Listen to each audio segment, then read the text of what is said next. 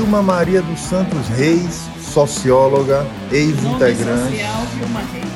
Ex-integrante do CEAFRO, pré-candidata do PT à Prefeitura de Salvador, é a nossa convidada do podcast de hoje e tem novidades para contar para a gente. O que é que está sendo preparado na sua pré-candidatura e como você está vendo essa fase de discussões sobre o comportamento do Partido dos Trabalhadores para a eleição de 2020 em Salvador? Eu acho que é um momento histórico para o nosso partido. É, nós estamos é, numa fase que, sem nós termos feito no nosso ato de rebeldia da rua para dentro do partido, Talvez esse não fosse o capítulo que estaria sendo escrito. Acho importante a gente dizer, porque esse é um momento de afunilamento. Há um esforço muito grande para nós chegarmos ao dia 18. É, era bom termos somente este projeto, mas tem mais, né? Então, se tiver mais de um projeto, nós vamos para a prévia no nosso partido, é o método que a gente que a gente defende e é importante a gente dizer que não tem plano B. Eu não sou candidata a vereadora de Salvador, eu sou candidata, eu sou pré-candidata a prefeita de Salvador e pretendo que o meu partido, o Partido dos Trabalhadores e das Trabalhadoras, tome essa decisão histórica. A primeira vez que o PT ganhará a eleição de Salvador, ganhará com uma mulher negra. A primeira vez que o PT, em 470 anos desta cidade, pela primeira vez, nós estamos fazendo o que toda respondendo a toda a luta que nossos ancestrais fizeram. Nós somos 85% da cidade. O mundo inteiro aguarda por essa resposta política de Salvador, que é nós elegermos uma mulher negra para a prefeitura dessa cidade.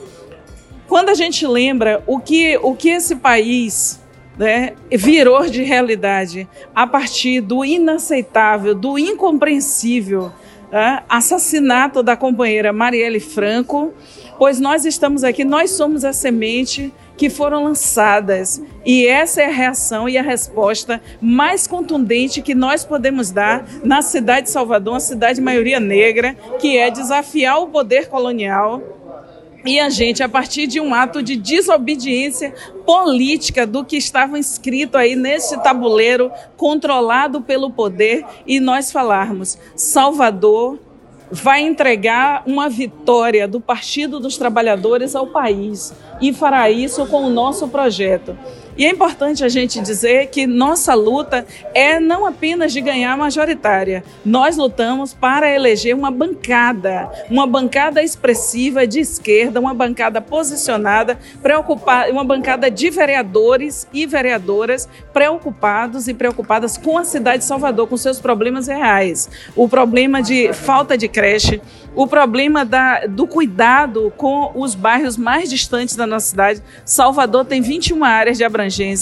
Salvador, no, no seu modelo de planejamento, né, que está hoje tendo como, como forma as prefeituras bairros, Salvador com seus 163 bairros, em muito desse recurso que hoje está voltado para a chamada Orla Atlântica de Salvador, nós def estamos definindo do nosso programa de partido que é fundamental olharmos para o miolo e para o subúrbio, porque são as áreas que estão efetivamente sofrendo o horror de uma cidade que às vezes ela tem uma imagem para o turista que ela constrói uma imagem na sua orla atlântica e no, no seu centro de cidade, mas a situação do nosso povo é desesperadora nos bairros. Tem lugares que as mulheres chegam do trabalho e elas não têm condições nem sequer de descer no ponto de ônibus. Né? Então, mulher, isso... mulher negra que conhece muito bem a cidade. Que Salvador você desenharia a partir de 2021, caso tivesse a oportunidade de ser prefeita no próximo ano? Olha, o nosso projeto, quando a gente fala que é um sonho por uma cidade de direitos, é porque nós entendemos que o fundamental é nós lutarmos para sair dessa situação vergonhosa de menos de 50% de cobertura na saúde básica. A saúde básica precisa ter outra performance em Salvador e nós temos condições de redesenhar prioridades e fazer com que nos 21 distritos sanitários, nos 11 distritos sanitários de Salvador, a gente redesenha qual é a situação do Distrito Sanitário de Itapuã, Barra Rio Vermelho, São Caetano Valéria e todos os outros distritos sanitários. E a gente ter unidades de saúde com medicamento, com equipes básicas, com revezamento, com respeito aos trabalhadores e às trabalhadoras da saúde. Nós precisamos batalhar para reduzir o campo terceirizado e a gente ter coragem e as condições objetivas de ter concurso no serviço de saúde para a gente sedimentar conhecimento.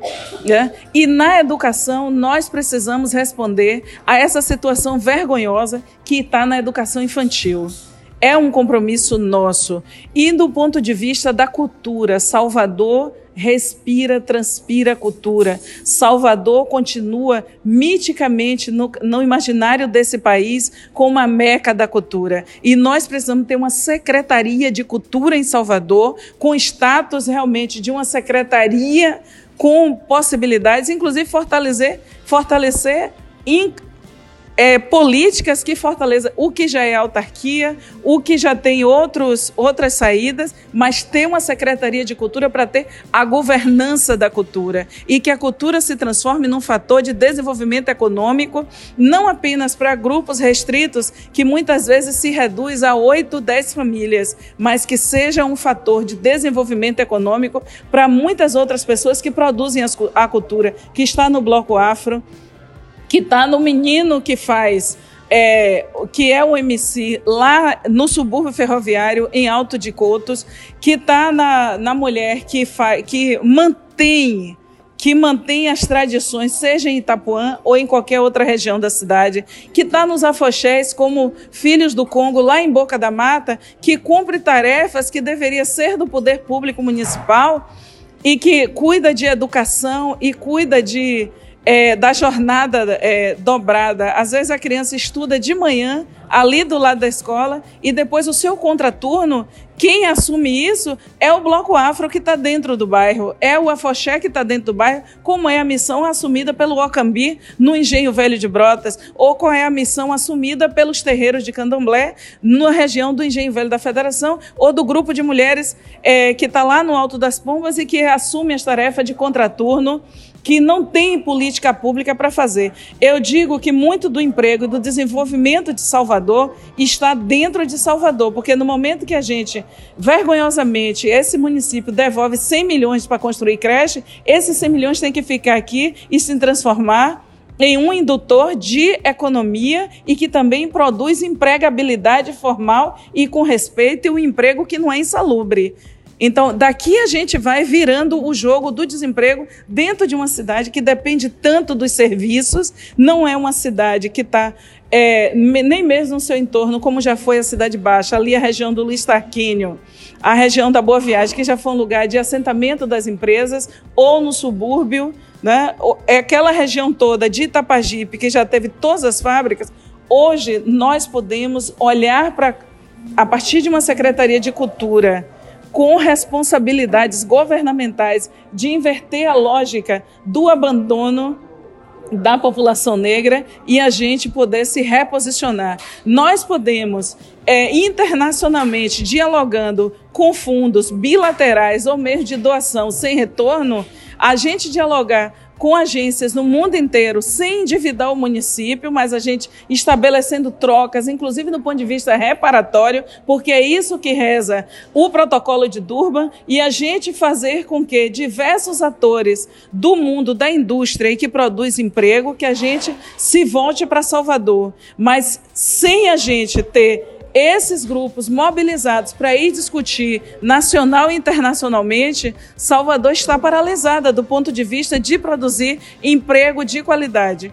E é importante a gente pensar nisso, porque desde a merenda escolar, se você tem as ilhas, se você tem 10 ilhas que cercam Salvador, você tem a chamada região metropolitana, mas tem as próprias ilhas que pertencem a Salvador. Se você pode comprar o pescado na mão da mulher e do, do pescador e da pescadora da pesca artesanal, construir um novo desenho de PAA que é o programa de aquisição de alimentos, e você beneficiar esse pescado e transformar em merenda escolar em toda a rede municipal, você vai criar um veio econômico, uma veia econômica entre as ilhas e Salvador que será revolucionário. Mas aí você precisa ter vontade política e respeito à coragem do nosso povo, que é muito grande para produzir uma economia que é o que sustenta o subúrbio todo, é o que sustenta a, a orla do subúrbio, é o que sustenta as ilhas e é o que, que move economicamente a nossa cidade em muito. E essa é uma economia invisível e muito desrespeitada. E nós temos plano, nós sonhamos com escolas críticas. E escola crítica é você, ao invés de cimentar tudo, você chamar todos esses homens empobrecidos, homens negros que estão sendo desrespeitados na periferia e muitas vezes sendo jogados em projetos que são de mortes e morte muito rápida. Se você vai fazer uma escola crítica, essa escola, portanto, ela é humanizada. A escola humanizada tem que ter jardim, tem que ter uma merenda que seja de qualidade. E são esses homens que hoje estão desempregados que podem vir para essas escolas. Então, nós pensamos em todas as áreas. E o projeto não é meu, de Vilma Reis. Esse projeto é do Partido dos Trabalhadores, porque é, o, é, esse, é, esse, é esse partido que há 40 anos pensa numa virada no nosso país. O que a gente construiu no governo federal em 13 anos e o que a gente tem construído nos últimos 13 anos no estado da Bahia, nós podemos reverter e colocar para Salvador. E Salvador será um exemplo para o Brasil. Para finalizar, a gente tem na eleição do próximo ano a expectativa de, do debate acalorado sobre duas formas de gerir. Sobre a forma do governo Assemineto e sobre a forma do governo Rui Costa, que são muito bem avaliados sob a ótica da população. Como você acredita que vai se dar esse debate do aspecto e das prioridades de cada gestão pública para ser implementada em Salvador? Eu quero aí, é, rapidamente, Oswaldo, diferenciar, porque é, uma coisa é um governo que comparece como um grande gerente, e aí é por isso que eu quero diferenciar o, o, o modus operandi que está no governo estadual e o modus operandi que está na cidade de Salvador. O sistema que está em Salvador, ele é extremamente elitizado, é um sistema que dialoga pouco no campo da, de um grupo mais amplo, né? E que muitas vezes você vê ali, é entregue às praças né? E é muita praça que é entregue, né? Mas a gente gostaria de ver essa competência gerencial no transporte público de Salvador, que no embate é, desigual, desnecessário, retirou as linhas de ônibus só na primeira, na primeira virada ali de chegada do metrô por uma questão política, se, se fez isso aí que hoje as pessoas passam mais de duas horas esperando um ônibus. Né? E isso para a gente não é competência gerencial. As pessoas foram punidas por conta de uma disputa política. Isso aí a gente não aceita, porque é importante o metrô em Salvador, porque o metrô em Salvador provou que é possível você fazer política, respeitar a população e dar uma política de qualidade e você mostrar que essa governança ela tem que sair da pessoalidade e ir para a impessoalidade. Isso é uma coisa importante. E aí que está a marca de diferença. A como prioridade. E colocar a população como prioridade. Essa situação aí dos ônibus, lamentavelmente, essa gestão local vai ter que enfrentar nas eleições porque você, Curitiba e tantas outras cidades já tem ônibus com ar-condicionado há mais de 20 anos. E a gente ficar surfando em cima de uma coisa dessa em 2019 e que você fica fazendo uma loteria na cidade para encontrar o ônibus com ar-condicionado, não dá, a gente não aguenta isso e isso para a gente não é um modelo potente de, gerenci, de gerenciamento. E nós não precisamos somente desse gerente, nós precisamos de realmente liderança governamental para a gente dar a virada na nossa cidade. E se a gente humaniza o governo em Salvador e redefine prioridades, a gente muda essa cidade. Vilma Reis, obrigado pelo papo, obrigado pela presença no podcast do Muita Informação e sucesso aí na sua empreitada de tentar se viabilizar como candidata do Partido dos Trabalhadores. O nosso tempo é agora. Nosso, nosso, nosso projeto será vitorioso. A gente está construindo, respeitando a diversidade do nosso partido, juntando todos os segmentos internos do partido para nós chegarmos no final de dezembro ou até o mês de janeiro e a gente ter essas questões todas vencidas e nós partirmos né, nesse projeto que será vitorioso na nossa cidade porque representação conta muito e nós estamos preocupadas com gente. Nós temos preocupação com o nosso povo, com o dia a dia, com a situação que nosso povo vive. E isso é fundamental. E é preciso a gente ter as pessoas olharem para a gente se reconhecer e elas olham para a gente se reconhecem. E isso é muito importante. Muito obrigada a você. Siga a gente nas nossas redes sociais e até o próximo podcast.